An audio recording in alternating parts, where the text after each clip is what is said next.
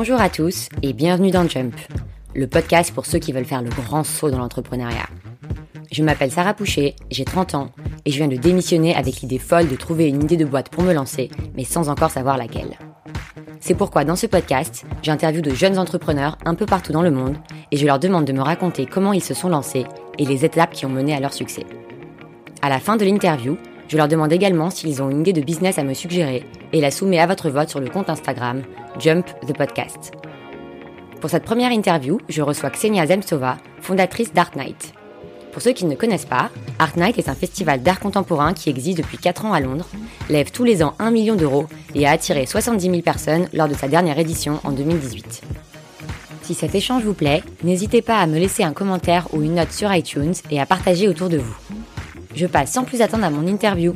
Bonne écoute Salut Ksenia Salut Sarah Bienvenue dans Jump, merci d'avoir accepté mon invitation. Merci de m'avoir invité. Donc je vais la laisser se présenter, mais euh, en deux mots pour vous dire, Xenia a monté un festival d'art contemporain qui s'appelle Art Night. Pour les Parisiens, c'est à peu près l'équivalent de la Nuit Blanche. Exactement. Voilà. Euh, Art Night en est aujourd'hui à sa quatrième édition, pour, prévu pour l'été prochain.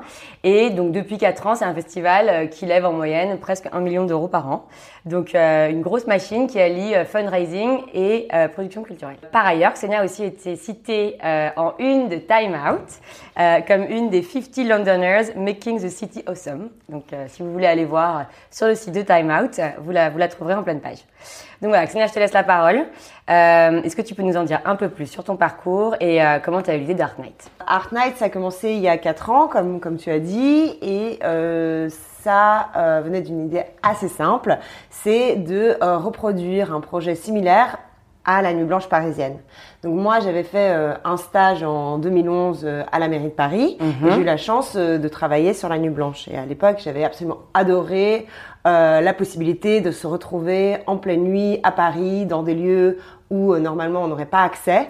Et de en même temps découvrir euh, une création artistique diverse et variée. Donc euh, allant de la danse à la performance à la vidéo aux installations. Donc en fait on avait un sentiment que tout était possible et que ça changeait un peu la perception qu'on avait d'une ville que finalement moi je connaissais que je pensais connaître assez bien donc arrivé à Londres euh, en 2012, euh, j'ai continué à faire des études. J'ai fait un master de relations internationales. Ok, donc rien à voir avec, rien avec l'art. Absolument pas. Et avant j'étais à Sciences Po, j'avais fait le master affaires publiques, mais déjà avec euh, une spécialisation culturelle. Donc j'ai toujours été intéressée dans cette relation entre l'art, la culture et la ville et les politiques publiques et comment est-ce qu'on peut influencer un peu la vie des, des habitants d'une grande ville par le moyen de la culture. D'accord, donc c'est la culture et c'est aussi la politique publique qu'il y a derrière. Voilà. Et euh, après, j'ai un peu dévié euh, de, de, de ce chemin-là en arrivant à Londres, euh, puisque comme j'ai dit, j'ai fait un master de relations internationales à la LSI, avec euh, pour but peut-être de travailler plutôt dans le développement international. Donc, mais après avoir fait un, un, autre stage dans un cabinet de conseil, j'ai compris que c'était peut-être pas vraiment pour moi. Et là, en fait, j'ai eu beaucoup de chance parce que euh, au cours euh, d'une discussion avec mon père, euh, je lui ai dit euh, que euh, Paris, ça me manquait. Il m'a dit, pour... il m'a demandé pourquoi, et finalement, j'en suis arrivée à lui dire que j'aimais beaucoup le travail que je faisais là-bas, et surtout cette expérience sur la Nuit Blanche. Et c'est parti de là. D'accord. Et en fait, ton papa, si j'ai bien compris, il est aussi un peu entrepreneur? il est entrepreneur, oui.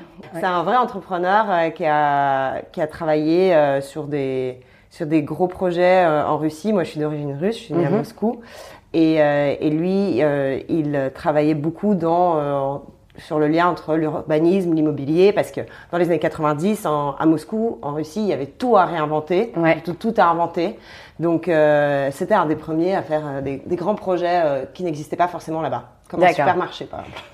Et euh, est-ce que du coup c'est lui aussi qui t'a un peu insufflé l'idée de faire ton propre projet, de te lancer seul plutôt qu'à la sortie euh, de l'université d'aller rejoindre une grosse boîte par exemple? Lui, c'est totalement son parcours. Et euh, pour moi, c'était pas du tout quelque chose de naturel en fait de, lancer mon propre projet. D'accord. Euh, avant ça, j'ai toujours travaillé euh, en groupe dans des organisations, institutions, boîtes.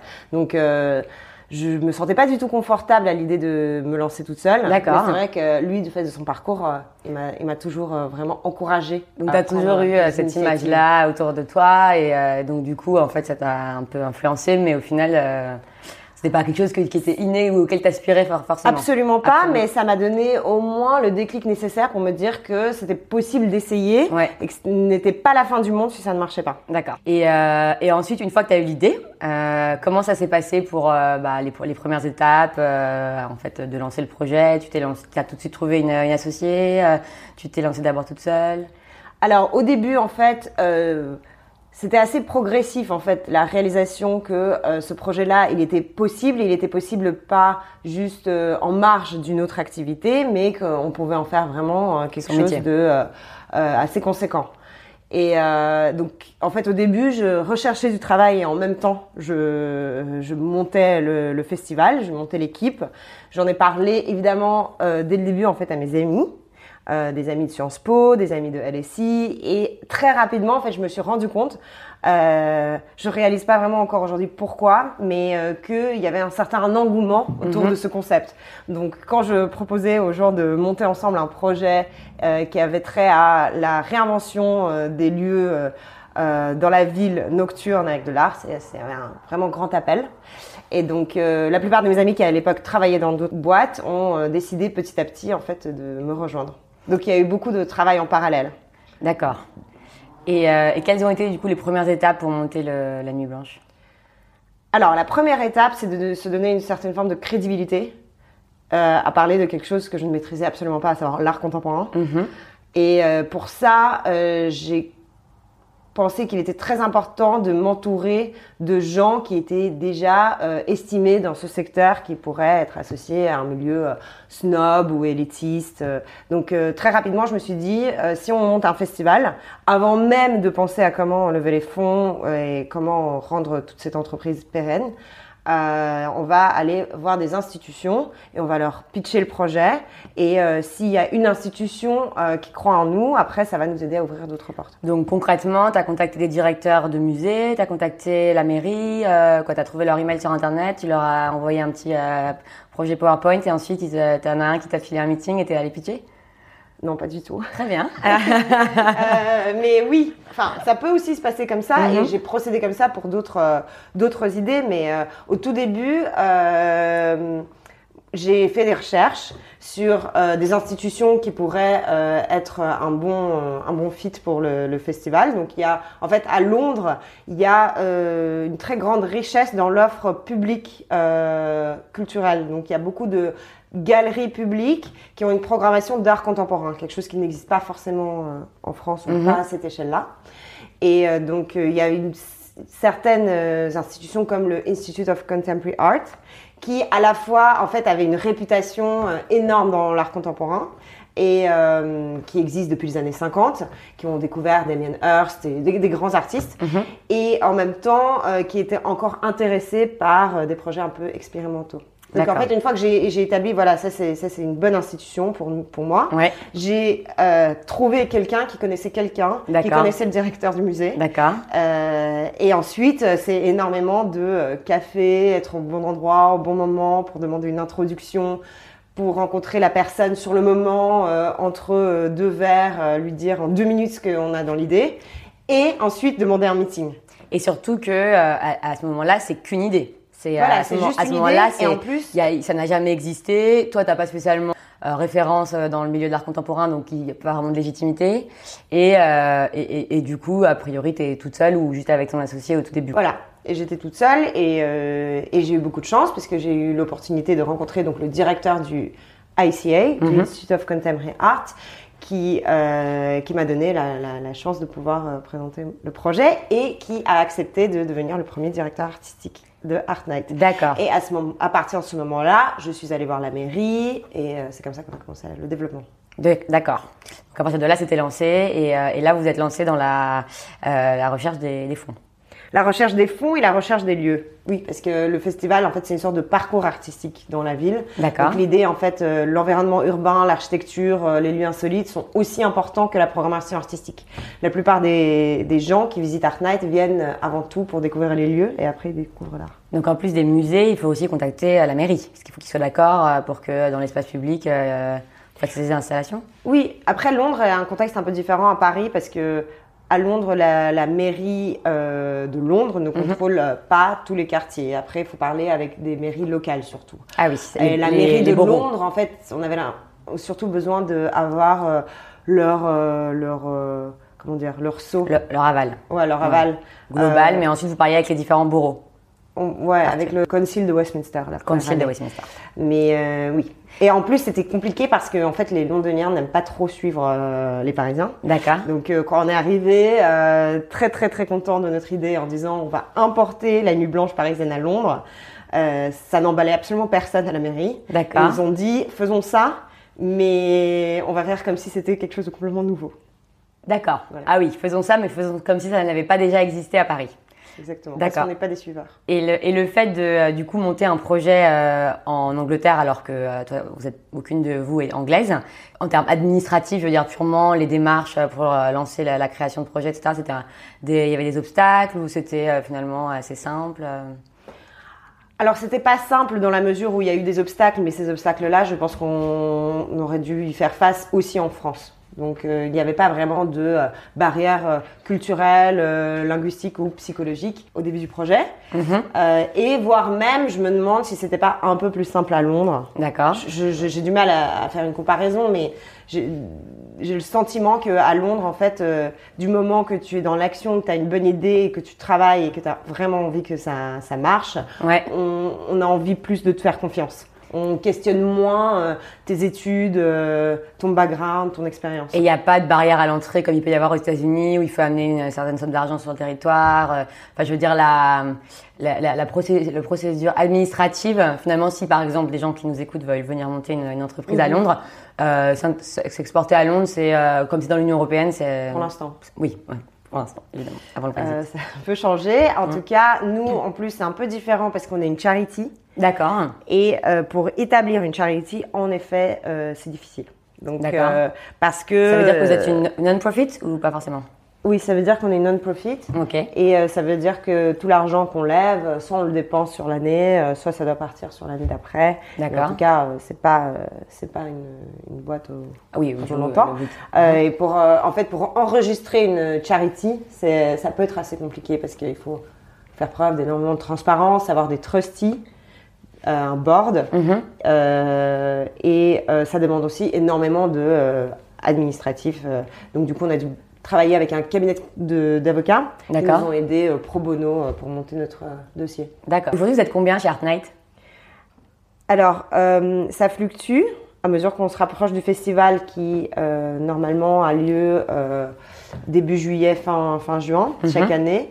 Euh, donc, en fait, on est une, une équipe euh, vraiment à temps plein toute l'année. On est environ 4. Mhm. Mais ensuite, à partir de janvier-février, on est une dizaine, ensuite une quinzaine. Et ensuite, juste avant le festival, euh, avec euh, énormément de stagiaires et autres, on est une vingtaine. Et en tout, il y a 300 personnes qui sont payées par Artnet.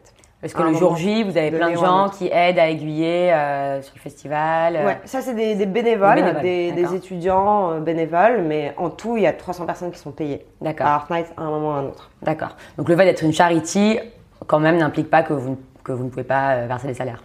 Ah ben non. Oui. Non, non, non, il faut payer tout le monde. Il faut payer tout C'est très important. Très important. Alors après, au tout début, Mhm. euh, c'était très dur de payer les gens. Bah oui. Au début, j'ai dû euh, vraiment euh, être extrêmement convaincante sur la possibilité à moyen terme euh, du festival d'avoir une certaine réputation, de bien marcher et de se développer pour Oui. convaincre euh, beaucoup de gens de travailler Bénévolement. avec nous de manière ouais, complètement gratuite. Et ça, ça a duré plus ou moins un an.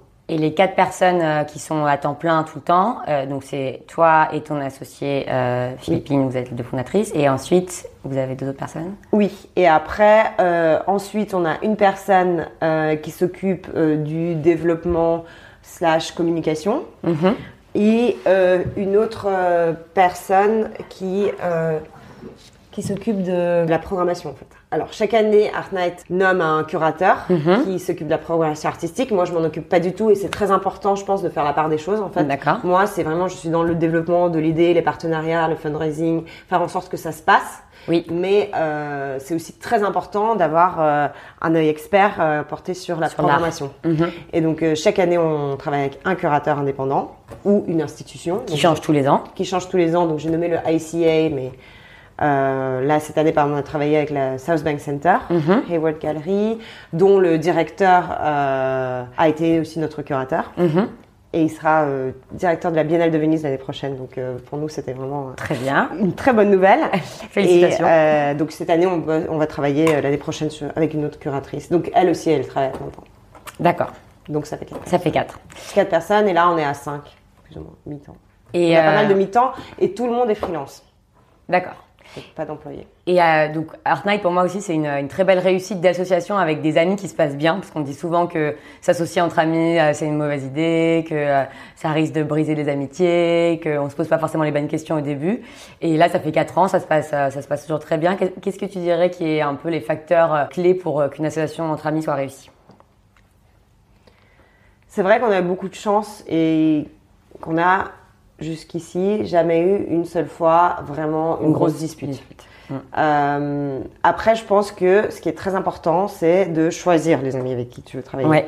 Donc, euh, c'est pas parce que vous êtes amis que c'est possible, et c'est pas parce que vous êtes amis que forcément c'est une mauvaise idée. Mhm. Mais je pense que instinctivement, tu sens qui dans ton entourage euh, potentiellement peut être euh, un bon associé ou une Mhm. bonne associée. Et euh, il faut vraiment suivre, moi je dirais, euh, son, son, Son instinct, intuition. son intuition là-dessus. Euh, parce que c'est une personne, si tu la connais assez bien, tu as pu l'observer dans différents environnements. Mhm. Et souvent, tu, tu connais les amis qui sont euh, difficiles ou qui peuvent, surtout qui peuvent prendre la mouche facilement. Moi, je pense que c'est tellement important de travailler avec des gens qui euh, ne sont absolument pas d'un euh, tempérament euh, colérique Susceptible. Mm. ou susceptible. Mhm. Vraiment, c'est pas possible. Ouais. Parce qu'il y a tellement de circonstances dans lesquelles euh, ça peut très vite tourner au vinaigre qu'il faut à tout prix éviter les, les gens avec qui tu es, ami par ailleurs, mais qui sont difficiles. Et qu'est-ce que du coup tu dirais qui t'a fait avoir confiance en cette personne? Alors, donc Philippine, grand compliment, elle m'écoutera. Euh, je, je- je peux lui dire que euh, c'est une personne en fait extrêmement organisée, Oui. les pieds sur terre, Oui. euh, et qui, une fois qu'on se fixe un objectif, je sais que quoi qu'il arrive, elle va y arriver. D'accord. Donc euh, vraiment euh, tenace, déterminée, qui peut prendre bien la, la critique Mhm.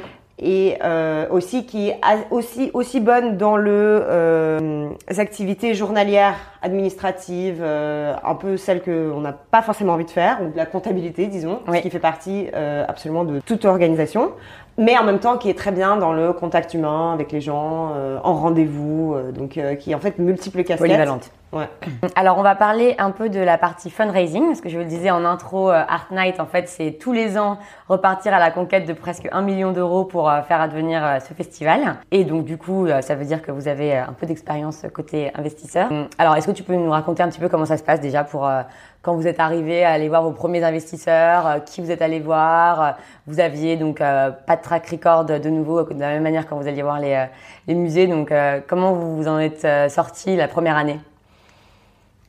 Oui, alors bien sûr, ça c'est la, la chose la plus compliquée qu'on fait. Et nous, euh, Art Night, c'est un peu, euh, c'est un peu le mythe de Sisyphe en fait. Donc en fait, on, on passe notre vie à fundraiser et quand on a levé tous les fonds, on les investit dans la programmation et après on On recommence. recommence. Très bien. Euh, ça devient un petit peu plus facile d'année en année, mais pas vraiment non plus. Donc à chaque fois, c'est quand même une grosse bataille. Parce que vous avez des sponsors qui se, qui se renouvellent d'une année sur l'autre Voilà, et donc euh, la, la première année, et d'ailleurs ça n'a pas énormément changé depuis, euh, on a à peu près 10% de fonds publics et le reste, il faut qu'on lève nous-mêmes. Et en plus, les fonds publics, ce n'est jamais garanti, donc chaque année, il faut refaire une application qui met énormément de temps et euh, on n'est jamais sûr du résultat. Et ensuite, sur les financements privés, euh, dès la première année et jusqu'à aujourd'hui, en fait, c'est un mélange de euh, sponsors. Donc les sponsors corporate à qui on doit vraiment parler, euh, pas en tant que charity, mais en tant qu'organisation qui peut potentiellement leur offrir des services qui sont intéressants pour eux. Mhm. Donc, euh, marketing, hospitality, euh, des événements, euh, des activations, des accréditations. Donc, ça, c'est vraiment, ça vient de leur budget marketing. Ensuite, on travaille beaucoup avec des développeurs immobiliers puisqu'à Londres, il y a énormément de quartiers euh, qui sont en changement, en construction. Londres, c'est extrêmement étendu, donc euh, il y a une euh, compétition de la part de différents quartiers pour devenir la destination culturelle. C'est un peu le rêve, tout le monde veut être Shoreditch ou tout le monde veut être South Banks, donc les développeurs sont prêts à investir là-dedans et nous, on leur vend le rêve de la transformation par la programmation culturelle. Mm-hmm. Et donc du coup, vous, vous axez aussi euh, votre festival euh, pour euh, dans des quartiers un peu nouveaux, émergents, enfin, pour aussi avoir un aspect presque politique de développement urbain. Oui, et alors ça dépend, ça dépend quel quartier et quelle priorité. Donc la toute première année, on s'est dit, on monte un festival, on veut surtout pas faire l'erreur que ça devienne un festival local. Si de la première année on avait fait quelque chose qui était vraiment totalement local, euh, même si c'est bien d'être implémenté dans une certaine communauté, etc. On s'est dit, euh, c'est pas c'est pas c'est pas la vision. Donc on s'est dit, il faut qu'on soit dans le centre de Londres, à Trafalgar Square. Mhm. Et en plus, ça tombait bien parce que c'est là où le ICA, le, directeur artistique, c'est là où ils ont leur musée. Euh, donc ça, c'était très important parce que du coup, très rapidement, on a pu avoir euh, des sponsors qui nous auraient pas forcément suivis, même à Shoreditch. Mhm parce que l'Est de Londres, c'est déjà trop long, c'est excentré. Donc, en fait, je pense que euh, le fundraising, c'est important à différents moments du, projet de approcher différents euh, partenaires. Si la première année, c'était important l'identité euh, du festival, c'était le centre. Ensuite, Shoreditch pour le côté un peu plus edgy. Et après, cette année, par exemple, on allait plus loin à Battersea, là où en fait c'est un no man's land pour l'instant. D'accord. Euh, à travailler avec beaucoup de développeurs qui essayent d'attirer des nouveaux résidents, des touristes euh, euh, et des visiteurs en général dans ce, nouveau quartier. Donc ça, c'est ça c'est aussi une partie du fundraising.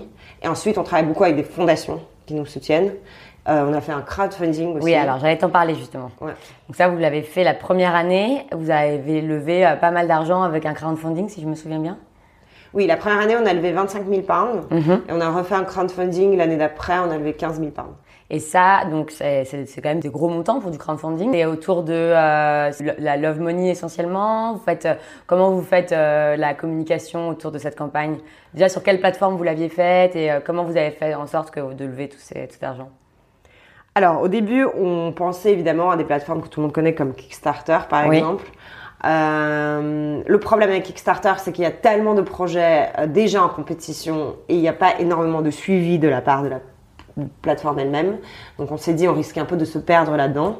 Donc on a choisi en fait des plateformes moins connues mais qui étaient pile poil adaptées à ce qu'on voulait faire. Donc tu dis euh, des plateformes parce que vous, aviez plusieurs plateformes en même temps? Non, c'était une plateforme une année, Art Happens, et Space Hive l'année d'après. D'accord. Donc la première plateforme, elle était vraiment euh, spécialisée dans des projets culturels. Oui et la celle d'après dans des projets à côté euh, sociaux euh, engagés, euh, travail avec les résidents, etc. D'accord. Donc c'était très important pour nous que la plateforme s'adapte au projet. Et par contre, est-ce qu'on referait une campagne? Je ne pense pas. Parce que, parce que vous, avez fait, vous avez fait deux années de suite et ensuite vous avez arrêté. Et ensuite on a arrêté parce que euh, c'est très difficile. C'est beaucoup beaucoup de temps. Et que comme nous c'est un festival, donc c'est un événement, ce n'est pas un produit où on peut vendre un prototype, où c'est vraiment, ça fonctionne euh, oui, sur l'affectif, donc euh, il faut mobiliser la famille, les amis, les amis d'amis, et en fait on ne peut pas faire ça chaque année. Et euh, vous donniez, euh, qu'est-ce que vous donniez en échange euh? Oui, on donnait des, des prints, on, on, pensait à des expériences. Donc, on pouvait par exemple découvrir le parcours Dark Knight en bateau sur la Tamise, des tours avec le curateur, des cartes postales. D'accord. Si on parle un peu plus du secteur culturel, euh, qu'est-ce que, est-ce que c'est un secteur dans lequel tu as toujours voulu travailler, dans lequel tu te projettes dans le futur et quels conseils tu donnerais aux gens qui veulent travailler dans le, dans le secteur culturel? Hmm. Oui, alors la culture au sens large, je pense que j'ai toujours envie de travailler là-dedans. Mhm. Euh, je pense qu'il y a énormément de choses à faire aujourd'hui. Je pense que les gens sont prêts et il y a une énorme demande pour les expériences culturelles en dehors des sentiers battus, donc en dehors de la visite du musée ou euh, de la pièce de théâtre. Hum. Euh, donc il y a énormément de choses à faire. C'est quand même un milieu, en tout cas à Londres, très compétitif. Euh, je pense qu'il y a beaucoup plus à faire dans des villes secondaires, des villes dynamiques secondaires. D'Angleterre ou euh, D'Angleterre, de France. Mhm. Euh, moi, le lien, comme j'ai dit, entre l'art et l'environnement urbain, c'est quelque chose qui m'intéresse vraiment. Jusqu'à il n'y a pas longtemps, on pensait à l'art public, des sculptures. Euh, pas toujours très esthétiques ou pas toujours très en lien avec le, le, le, quartier. C'est ça, c'était l'art public ou les grands monuments historique, alors qu'aujourd'hui, il y a une vraie euh, redécouverte des possibilités que l'art offre pour euh, la connexion avec euh, les, les, habitants. Ouais. Donc ça peut être des installations sonores, lumineuses, de vidéos, et c'est pas c'est pas obligé d'être conceptuel. Donc il y a plein de choses à faire. Et ensuite le conseil que je donnerais, donc juste pour, pour revenir sur ce que tu viens de dire, en fait c'est déjà réintégrer un peu l'art plutôt dans le, quotidien en fait euh, des, habitants d'une ville plutôt que euh, quelque chose un événement à part comme peut-être au théâtre ou euh, une expo et, aussi un peu réconcilier mine de rien les enfin l'intégralité de la, population avec l'art plutôt que ça reste réservé à une, élite. Oui, absolument. Alors après, moi je pense que c'est super qu'il y ait des, des, expos et des, pièces de théâtre. Mais oui, en effet, je pense intégrer l'art dans la fabrique, dans la texture de la, la ville, c'est quelque chose qui, qui, qui, peut être fait de manière très intéressante et, euh, qui est de plus en plus fait avec les, les habitants, donc avec euh, les étudiants ou, les écoliers ou les gens qui travaillent dans un certain quartier. Il y a vraiment énormément d'artistes qui intègrent cette connexion avec mhm. l'autre dans leur pratique artistique. Et du coup, des, les projets sont euh, beaucoup plus abordable et intéressant. et donc, oui, sur le conseil, euh, moi, je pense que le, plus important quand on a une idée, c'est de ne surtout pas hésiter à euh, en parler autour de vous et à contacter les gens. Oui. Et euh, moi, ce que j'ai vraiment appris, c'est que que ce soit un, un directeur de musée ou la personne en charge de des partenariats chez Bloomberg ou euh, le directeur marketing d'Absolute. Oui. Les gens sont curieux et il ne faut pas hésiter à rentrer en contact avec eux. Donc moi, ce que je fais, c'est c'est pas toujours, j'ai pas toujours la chance euh, de rencontrer les, les bonnes personnes. Oui. C'est donc beaucoup, beaucoup, beaucoup de recherches sur Internet. Mm-hmm. Et euh, si vous n'avez pas le mail tout de suite de la personne avec qui vous voulez rentrer en contact, eh bien, il suffit de chercher, essayer trois, quatre adresses et vraiment même au hasard. Première lettre du prénom, nom, famille, at ouais. bloomberg.com. Et ça marche très très bien et les gens sont réceptifs. Je ne sais pas si c'est anglo-saxon comme euh, mentalité, mais en tout cas, moi j'ai trouvé que les gens étaient très réceptifs, très généreux et surtout qu'il faut pas oublier que c'est pas parce qu'ils ont des postes euh, à grosse responsabilité ou qu'ils sont connus dans un certain milieu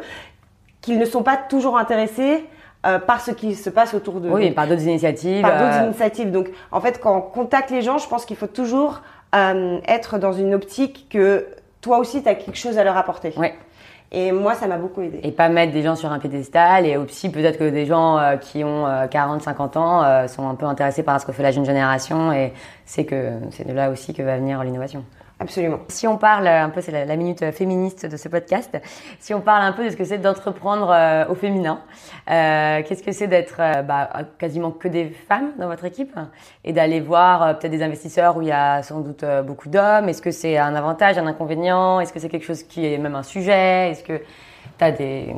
Comment tu le vis en fait? C'est vrai qu'il y a que des femmes de notre équipe. Mm-hmm. Mais ce n'était pas un choix. À chaque fois qu'on fait des entretiens avec des hommes, bah, ils sont moins bons. bon, pour les hommes qui nous écoutent, ça n'est pas adressé à vous, bien sûr. Euh, non, absolument pas. Euh, on a une programmation assez mixte, mais on a pas mal de femmes artistes aussi. Euh, je ne peux pas vraiment répondre à ta question parce que je pense que le milieu culturel est peut-être un peu différent des autres milieux. Donc même si on ne travaille pas que dans le milieu culturel, comme j'ai mentionné, on travaille avec des, des, des développeurs immobiliers, des architectes, euh, euh, la mairie. Euh, on est quand même souvent, je pense, dans un milieu où il n'y a pas vraiment de, de question de... Ça n'a jamais été confronté Est-ce que, est-ce que, le, est-ce que je me sens comme un homme ou comme une femme pendant un rendez-vous? Je n'ai presque jamais été confrontée à ça. On t'a jamais euh, renvoyé cette image-là? Tu t'es jamais senti dans une position euh, inférieure ou tu une position désagréable parce que tu étais une, Absolument pas. Et d'ailleurs, je pense que c'est important de se, se mettre dans cette position-là. Donc, je pense, de mon point de vue en tout cas, si on ne se met pas dans cette position, euh, dans quelle position du coup bah, dans la position de, euh, de la, la, la, femme qui va à un entretien. Ouais, Donc, ouais. euh, moi, quand Mhm. j'ai un, quand j'ai un meeting, euh, je me pose pas cette question. Ouais. Donc peut-être que j'ai été confrontée à ces situations-là, mais que je les ai pas vécues différemment. Mhm. Euh, ensuite, évidemment, j'ai déjà été en rendez-vous avec des hommes plus âgés qui étaient peut-être, enfin, qui se conduisaient pas avec moi comme ils se conduiraient avec euh, d'autres hommes. Mhm. Pas non plus Mais c'est anecdotique. D'accord.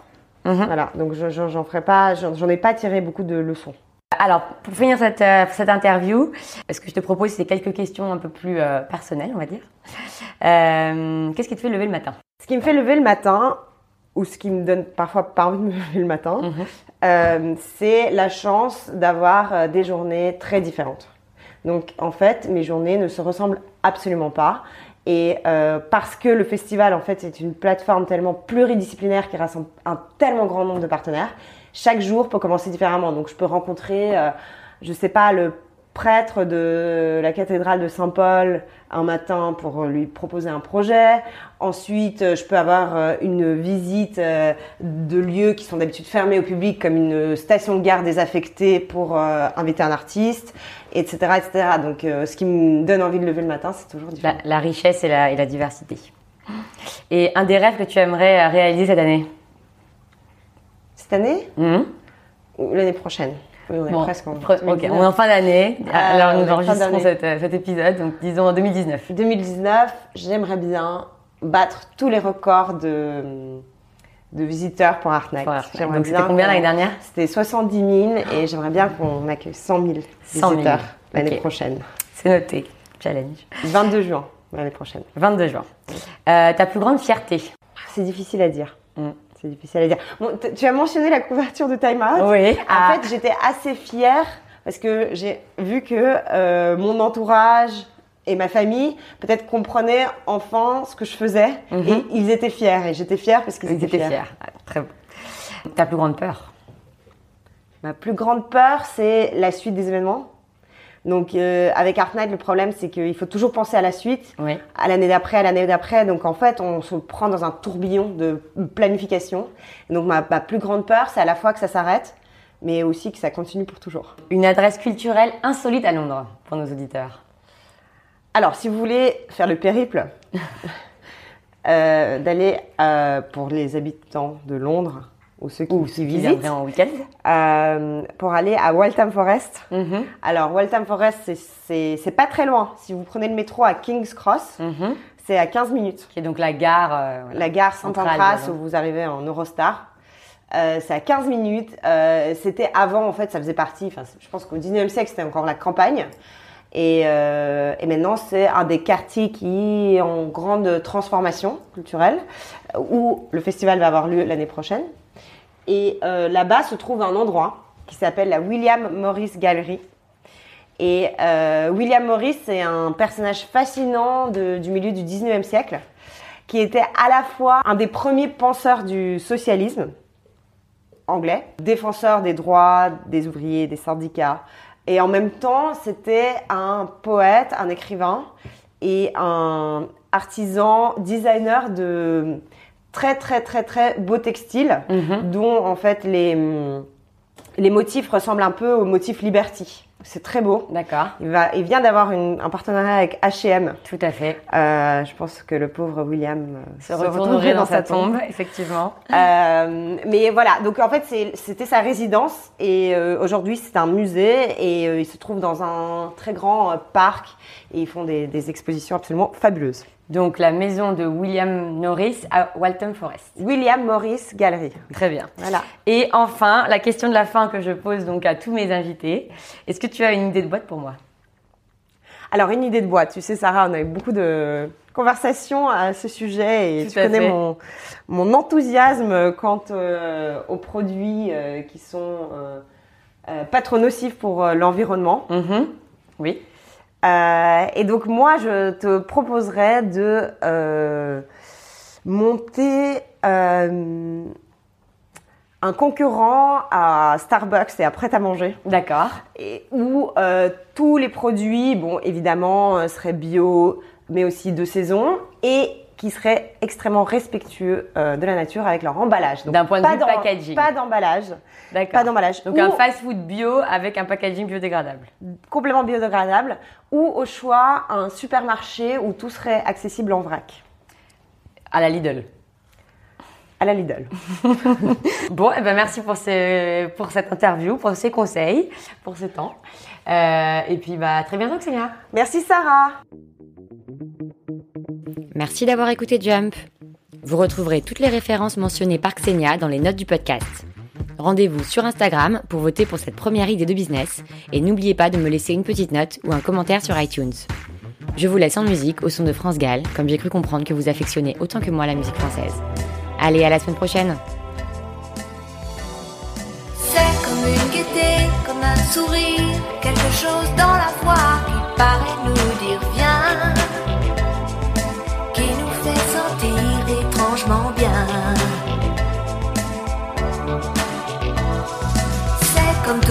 C'est comme